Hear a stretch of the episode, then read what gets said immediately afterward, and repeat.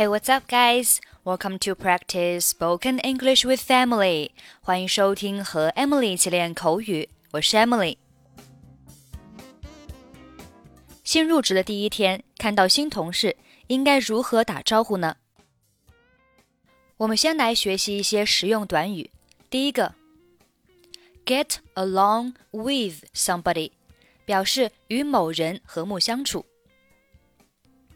Did you get along with your colleagues？你和你的同事相处的好吗？Did you get along with your colleagues? It's impossible to get along with him. 根本没有办法和他和睦相处。It's impossible to get along with him. 第二个，major in 表示专业是什么什么，或者从事什么专业。比如说，I majored in business English when I was in college。我在大学时主攻商务英语。I majored in business English when I was in college。下面我们听一下今天的经典对话。你好。你是第一天来上班吗？Hello, is this your first day to our company? 是的，见到你很高兴。Yes, nice to meet you. 我也很高兴见到你。你叫什么名字？Nice to meet you too. What's your name? 允许我介绍一下我自己，我叫威尔森，毕业于加州大学。有机会能和你一起工作，我感到很荣幸。Allow me to make an introduction of myself. My name is Wilson, and I graduated from California University. It's really my honor to have the opportunity to work with you. 你看起来很容易相处，很高兴认识你。你是哪一个部门的？You look easy to get along with. It's my pleasure to meet you here. Which department do you belong to? 人力资源部门。 我大学学习的是人力资源专业，我希望能从事与专业相关的工作。你呢？The Human Resources Department. I majored in human resources in college. I want to be able to engage in professional related positions. What about you? 我也是人力资源部门的。 看来我们两个真的比较有缘。I'm also a member in the Human Resources Department.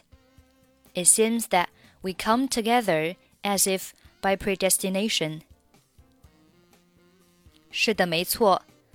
我有很多爱好，比如唱歌、读书、跳舞和徒步旅行。你呢？Yeah, you are right. I have many hobbies such as singing, reading, dancing, and go hiking. What about you? 在我空闲的时间，我喜欢去钓鱼。In my spare time, I would like to go fishing. 我希望将来能够有机会和你一起去钓鱼。 I hope to have a chance to go fishing with you in the future. 没问题，我一会儿可以带你参观一下我们的公司。No problem. I can show you around our company later. 那太好了，我是新来的，请多指教。That's great. I'm new here. Please kindly give me your advice. 如果你有什么需要，尽管告诉我。If you need any help, just let me know. 你人真是太好了。It's really nice of you.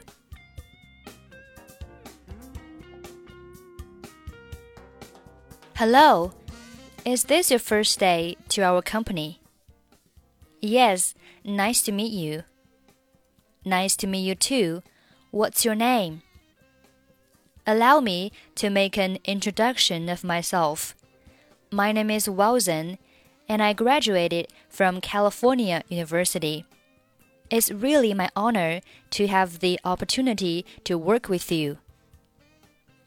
You look easy to get along with. It's my pleasure to meet you here. Which department do you belong to? The Human Resources Department. I majored in human resources in college. I want to be able to engage in professional related positions. What about you? I'm also a member in Human Resources Department. It seems that we come together as if by predestination. Yeah, you are right. I have many hobbies such as singing, reading, dancing, and go hiking. What about you? In my spare time, I would like to go fishing. I hope to have a chance to go fishing with you in the future. No problem. I can show you around our company later. That's great. I'm new here. Please kindly give me your advice. If you need any help, just let me know. It's really nice of you. Okay, that's pretty much for today.